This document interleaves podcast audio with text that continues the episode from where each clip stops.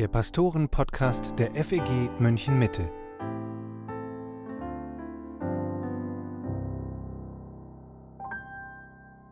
Hallo und herzlich willkommen zum Pastoren-Podcast mit Matthias Mockler und Matthias Lohmann. Gemeinsam für das Evangelium. Das ist das Motto einer neuen Initiative in unserem Land. Dahinter stehen Christen aus unterschiedlichen Denominationen, die sich nach einer geistlichen Erneuerung auf Grundlage des Evangeliums sehnen. In dieser Woche ging die Initiative mit einer eigenen Internetseite und einer Erklärung an die Öffentlichkeit.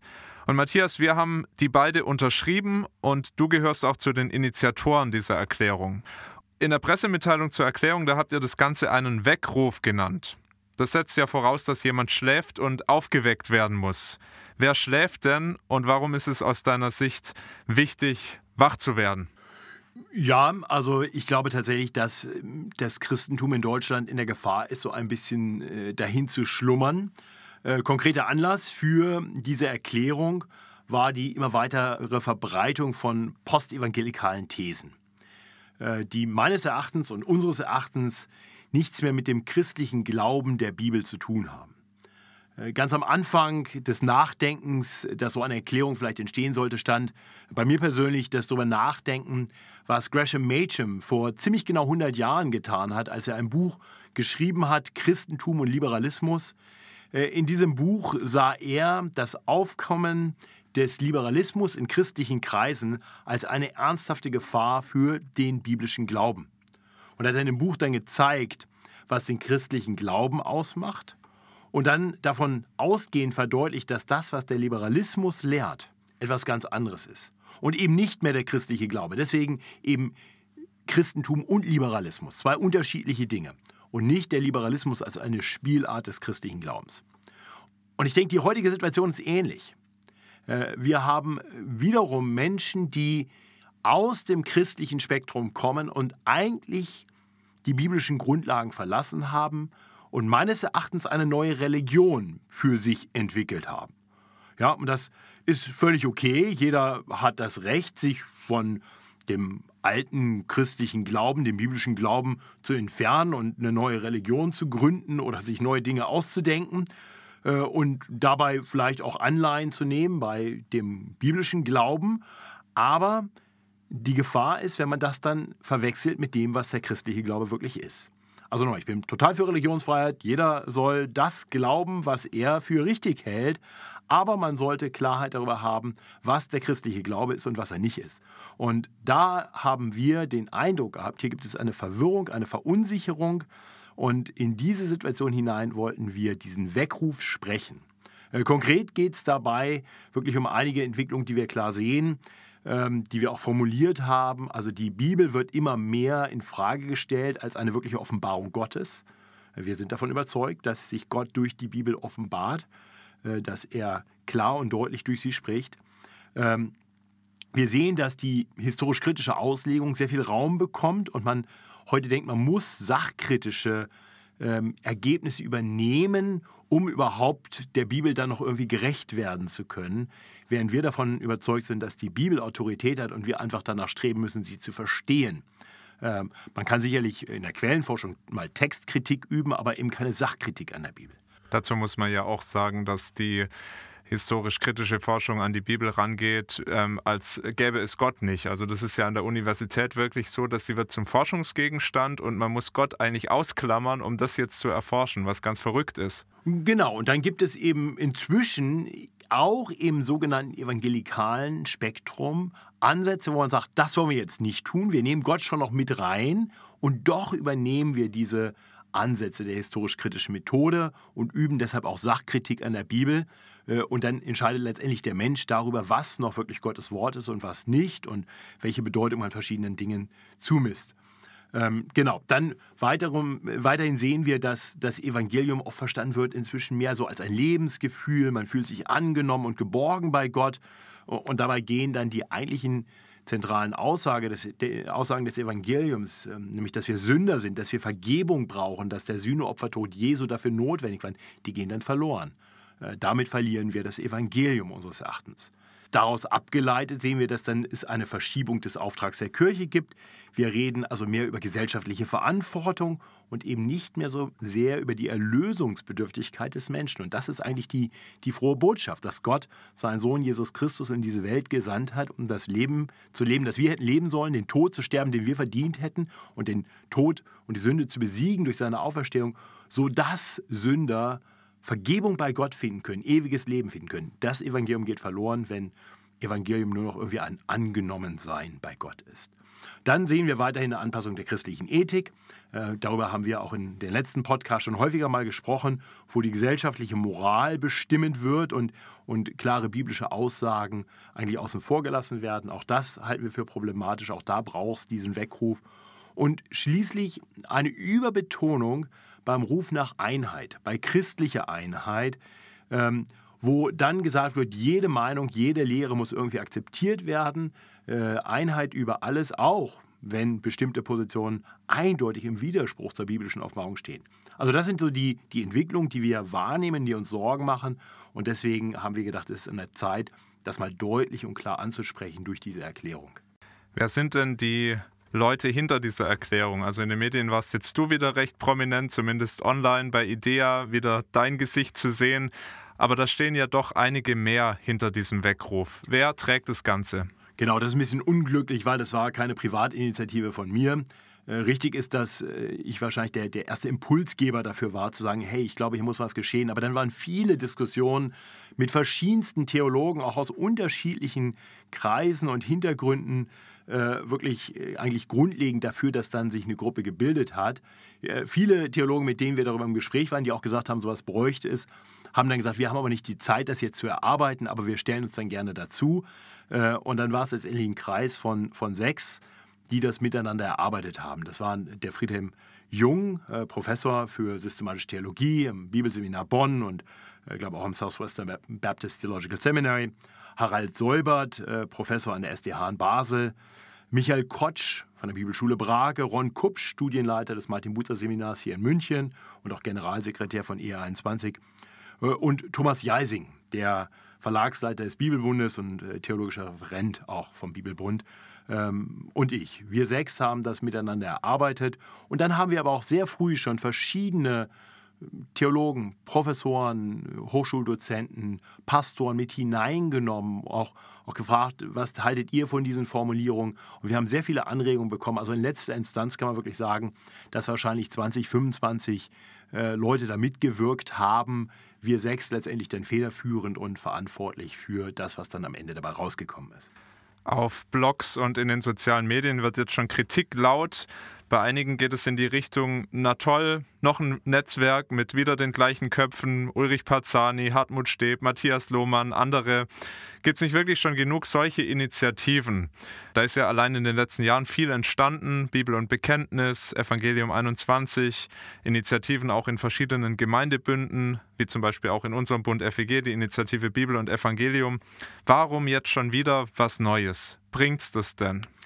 Naja, ich würde sagen, gemeinsam für das Evangelium ist weniger eine Initiative, ähm, wie die von dir gerade erwähnten Gruppierungen, ja, wie Bibel und Bekenntnis oder Evangelium 21 oder auch die Initiative Bibel und Evangelium im Bund FEG.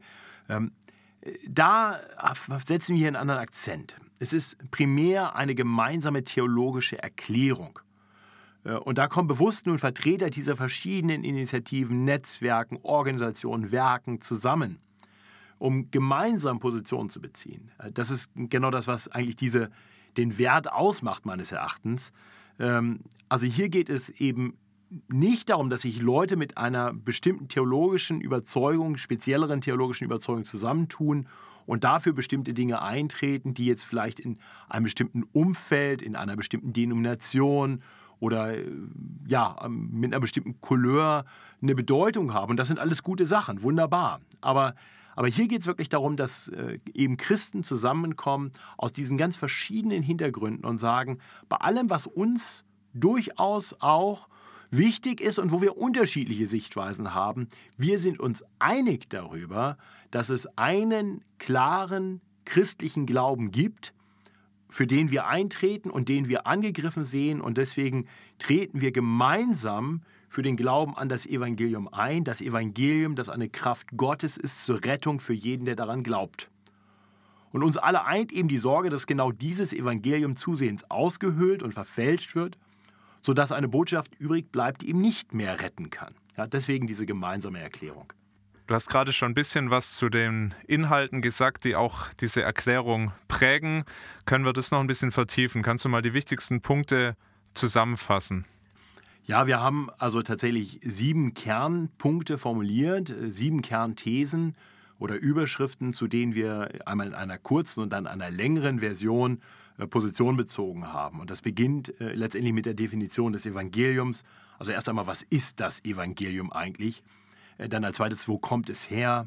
Also sein göttlicher Ursprung äh, von Gott gegeben. Und das heißt äh, für uns Menschen eben auch in unserer Begrenztheit immer nur das Streben danach, mehr zu verstehen, was Gott uns da offenbart hat. Äh, drittens, wie kann es überhaupt dann äh, erkannt werden durch die Bibel? Also wie verstehen wir die Bibel? Und dann konkret einige Fragen, wie hängt Evangelium zusammen mit der Einheit im Glauben? Nicht jede Einheit mit, mit, mit allen, sondern eben eine Einheit in der Wahrheit. Äh, und das sowohl als einen Zustand, den Gott geschenkt hat für alle, die wirklich diesen Glauben haben, und auch als ein Ziel, wonach wir weiter streben, indem wir nach mehr Erkenntnis streben. Evangelium und menschliche Identität ist ein großes Thema, wo wir äh, aktuell in vielen Diskussionen erleben, dass Identität ganz neu definiert wird, zum Beispiel über sexuelle Orientierung oder Präferenz. Und wir verstehen aber von der Bibel her, ähm, dass das Evangelium ganz wesentlich mit unserer Identität zu tun hat. Erst einmal lehrt die Bibel, dass wir Geschöpfe Gottes sind, aber dann das Evangelium lehrt vor allem, dass wir Erlöste Gottes sind äh, und damit auch Berufene, berufen zu einem bestimmten Leben. Und Identität ist also nicht etwas, das irgendwie in Konkurrenz zu Gott steht oder zu seiner biblischen Offenbarung, sondern etwas, das wirklich gründet im Evangelium. Äh, darum äh, haben wir da auch noch einen Akzent setzen wollen. Äh, das geht weiter dann in die Frage nach Evangelium und menschlichem Handeln. Also wie sollen wir jetzt leben als Menschen, die erlöst sind? Hängt mit der Identität natürlich zusammen, geht aber weiter. Da also die Frage danach, ähm, biblische Ethik, wie hängt die mit dem Evangelium zusammen? Äh, die Geretteten sind jetzt berufen zu einem bestimmten Leben. Und das heißt, diese Ethik ist, ist Auftrag und auch der Weg eines erfüllten Lebens. Und schließlich die Frage nach der Weltverantwortung. Ähm, auch da denken wir, gibt es Verwirrung, ähm, weil heute sehr viel eben von Weltverantwortung gesprochen wird.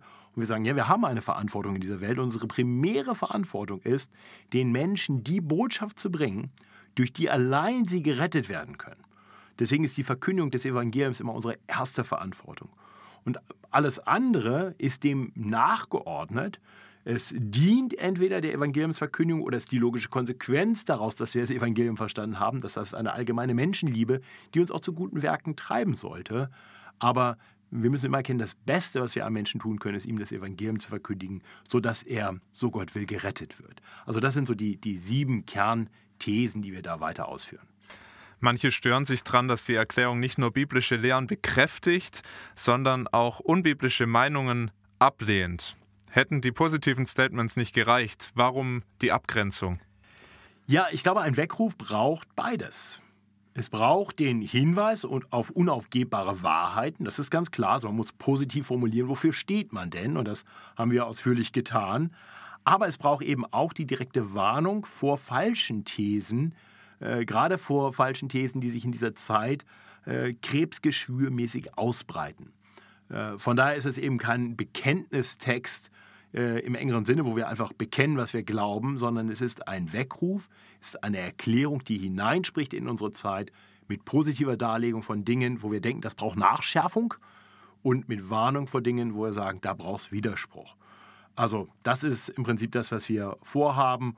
Und ich denke, wir würden ganz viel verlieren mit dieser Erklärung, wenn wir die Abgrenzung oder auch die Verwerfungen weglassen würden.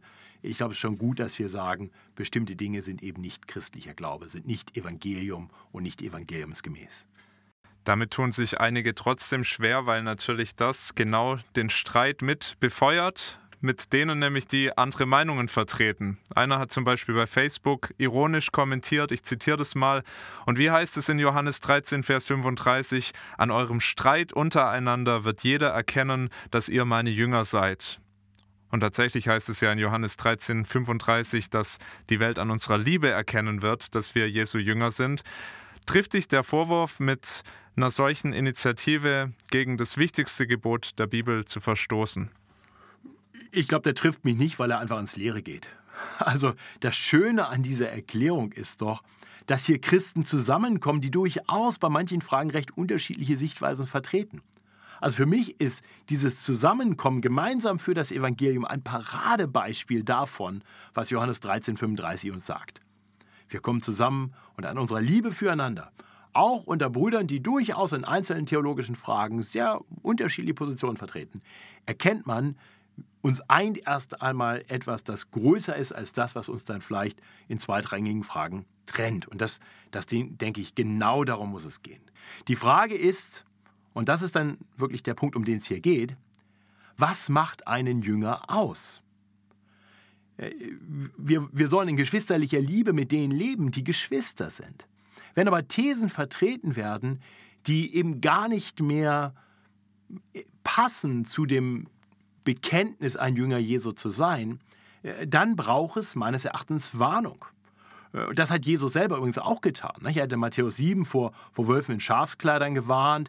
Wir lesen an anderen Stellen, dass er äh, auch sagt, man sollte Menschen aus Gemeinden ausschließen. Matthäus 18, Gemeindezucht, Aussage von Jesus, ja, wo ganz deutlich wird, bei allem Ruf zur Liebe unter den Brüdern und der, der Einheit äh, ihm auch immer die Warnung vor denen, die nicht in diese Gemeinschaft hineingehören. Und wir lesen im Fortgang des Neuen Testaments so manche harte Warnung. Äh, der ganze Galaterbrief hat ja als Grundthese, hier ist die Gefahr, dass ein falsches Evangelium gelehrt wird. Und Gottes Wort spricht da mit deutlichsten Worten, wenn, wenn wir in Galater 1 ab Vers 6 lesen, mich wundert, dass ihr euch so bald abwenden lasst von dem, der euch berufen hat. Das ist eine Gefahr. Abwenden von dem, der euch berufen hat, in die Gnade Christi, zu einem anderen Evangelium obwohl es doch kein anderes gibt. Nur dass einige da sind, die euch verwirren und wollen das Evangelium Christi verkehren. Also was Paulus hier anspricht, ist genau das, was wir auch ansprechen, was wir auch sehen. Die gleiche Sorge treibt uns, äh, informiert auch durch solche Aussagen. Und, und Paulus sagt dann sehr klar, aber auch wenn wir oder ein Engel vom Himmel euch ein Evangelium predigen würden, das anders ist als wir es euch verkündigt haben oder gepredigt haben, der sei verflucht. Und dann wiederholt er diese Aussage nochmal, zweimal die Verfluchung. Also deutlicher geht es nicht. Eine Warnung davor, sich vom richtigen Evangelium abzuwenden. Und, und da muss man sagen, wer das tut, mit dem können wir nicht sagen, ja, aber die Liebe überdeckt alles und an unserer Liebe füreinander soll die Welt erkennen. Ja, was soll sie erkennen? Dass die Bibel keine Relevanz mehr hat, das Evangelium das ist, was wir gerade wollen. Ja, und, und dann, mir fällt da noch 1. Korinther 15 ein, äh, die ersten Verse, die da so klar und hilfreich sind. Und ich möchte jeden Christen ermutigen, diese Verse vielleicht für sich nochmal in Ruhe zu lesen und darüber nachzudenken. Wenn Paulus schreibt, ich erinnere euch aber, liebe Brüder, an das Evangelium. Das definiert er im Fortgang. Und sagt dann, dass ich euch verkündigt habe, also das biblische Evangelium, das ihr auch angenommen habt, indem ihr auch feststeht, durch das ihr auch selig werdet. All das tut das Evangelium.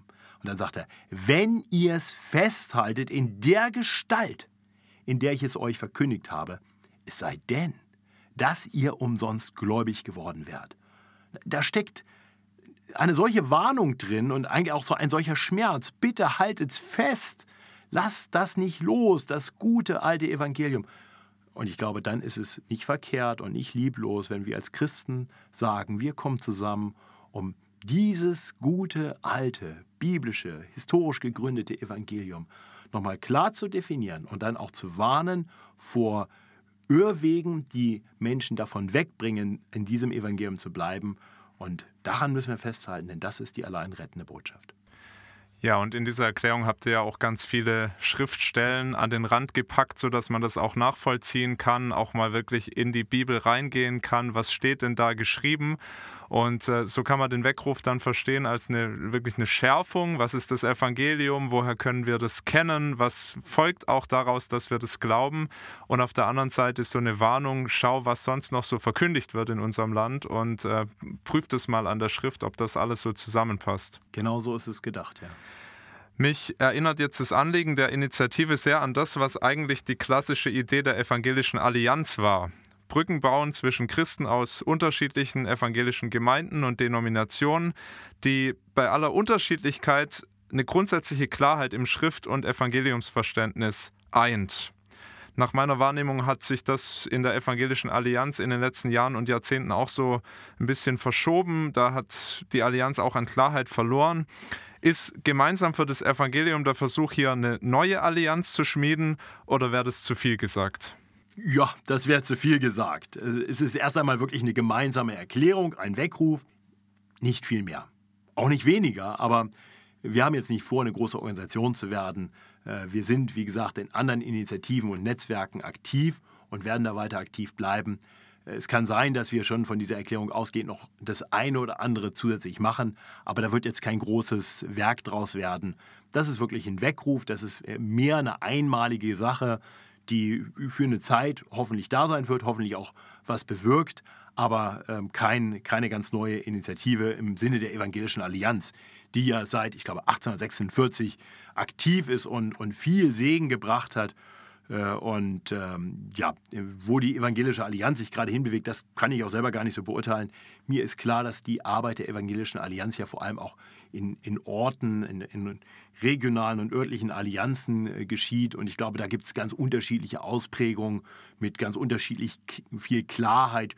Mich würde überhaupt nicht wundern, wenn so manche örtliche Allianz äh, dann auch sagt, diese Erklärung ist genau das, was uns auf dem Herzen liegt und sagen, ja, das, das können wir gut so mit übernehmen oder da können wir uns gut zustellen. Ja, und andere äh, fühlen sich vielleicht dadurch angegriffen. Also ich glaube, das äh, ist einfach das Phänomen von eben solch Gruppierungen, die dann doch eine gewisse Weite letztendlich auch haben. Gerade auch, weil mit postmodernem Denken eben alte Bekenntnistexte manchmal ganz neu interpretiert werden. Äh, das erleben wir ja schon, dass dann eigentlich ein wunderbar äh, klares äh, Verständnis und Bekenntnis, das die Allianz immer hatte, auf einmal ganz neu interpretiert wird. Ähm, das ist natürlich eine Herausforderung, aber das, wie gesagt, ist, glaube ich, nicht ein spezifisches Problem der Evangelischen Allianz. Und äh, ich bin dankbar äh, für das, was die Evangelische Allianz tut, vor allem da, wo sie es mit einer großen Klarheit am Evangelium tut und wünsche Umkehr da, wo es vielleicht nicht der Fall ist. Aber wir haben überhaupt nicht das Bestreben, hier irgendwas Ähnliches zu machen, sondern hoffen, dass dieser Weckruf vielleicht auch in den Allianzen mit erschallt und Gutes bewirkt. Es gibt eine Internetseite, wo dieser Weckruf veröffentlicht ist, www.dasevangelium.net. Da kann man den Aufruf seit ein paar Tagen auch mit unterzeichnen. Wer ist eigentlich die Zielgruppe? Wer sind die Personen, die das unterschreiben sollen? Kann da jeder seinen Namen drunter setzen? Ja, da kann jeder seinen Namen drunter setzen. Äh, tatsächlich haben wir eigentlich unterschiedliche Zielgruppen. Erst einmal ein Weckruf gilt allen Christen. Das ist wirklich ein Weckruf in unser Land hinein oder ins deutschsprachige Europa hinein, um zu sagen, das ist doch das biblische Evangelium. Haben wir das noch klar? Da kann man sich selber dran prüfen. Das ist für jeden Christen hilfreich, auch zu schauen, wo sind vielleicht Ansatzpunkte, die ich bisher unkritisch aufgenommen habe, wo ich sagen sollte, oh ja, da steht vielleicht tatsächlich dem Evangelium entgegen. Also das kann jedem einzelnen Christen dienen und wir hoffen auch, dass es so wirkt.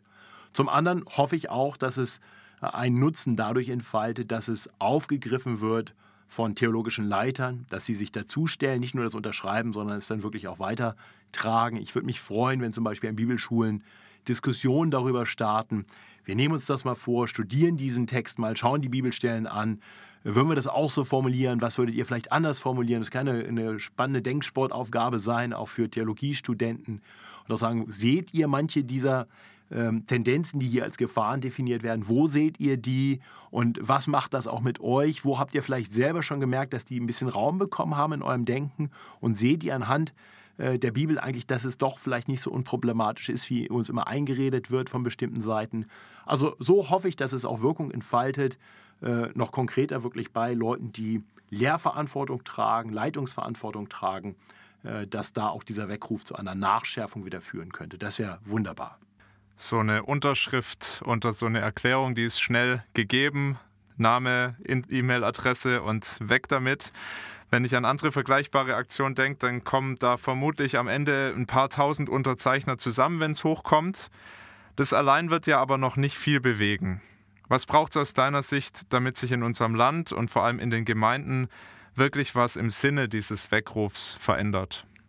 Ja, wie gesagt, ich, ich hoffe, dass dieser Weckruf vielleicht einfach das bestärkt, wo Menschen ohnehin eigentlich schon das Richtige tun und nochmal wieder mehr Klarheit bekommen, dass manche andere umkehren und vor allem, dass es sich dann dadurch multipliziert, dass Menschen sagen, ja, danach will ich wieder mehr leben, daran will ich mich wieder mehr erfreuen, äh, das will ich wieder klarer lehren. Äh, und dann äh, multipliziert sich das ganz schnell. Ja, wenn, du, wenn du 100 Pastoren hast, aber die fangen an, wieder treuer und klarer zu predigen, ihre Gemeinde wieder stärker in der Bibel auszurichten, das Evangelium wieder zentraler zu haben in allen Aspekten des Gemeindelebens, dann wird das viele Menschen mitprägen und das ist eigentlich meine Hoffnung. Von daher geht es mir in letzter Instanz nicht um die Erklärung, äh, sondern es geht mir darum, dass Gemeinden wieder aufleben mit einem klaren Evangelium. Und wie gesagt, wenn diese Erklärung einen Beitrag dazu leisten kann, wäre das sehr schön.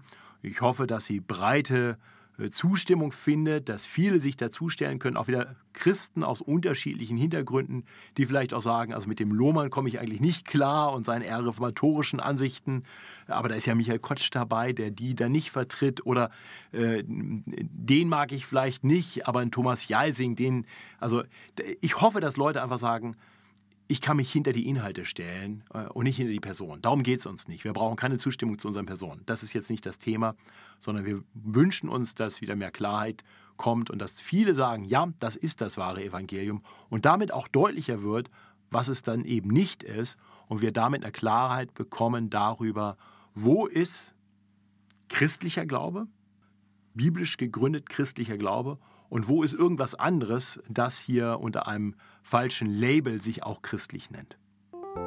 Das war der Pastoren-Podcast. Und wenn du dir selbst ein Bild von der Initiative Gemeinsam für das Evangelium machen willst, dann kannst du das online tun. Du bekommst alle Informationen unter www.dasevangelium.net. Und diese Adresse findest du auch nochmal in der Podcast-Beschreibung. Da kannst du eine kurze und eine lange Version der Erklärung lesen. Und wenn du dem Anliegen zustimmst, kannst du die Erklärung auch unterzeichnen. Wenn dir diese Podcast-Folge gefallen hat, dann freuen wir uns, wenn du sie jemand anders weiterempfiehlst. Uns kann man nicht nur über die Gemeinde-Homepage hören, sondern auch über Spotify, iTunes und andere gängige Podcast-Plattformen. Nächsten Samstag gibt es dann eine neue Folge. Schön, wenn du dann auch wieder dabei bist. Für heute danke, dass du zugehört hast und Gottes Segen.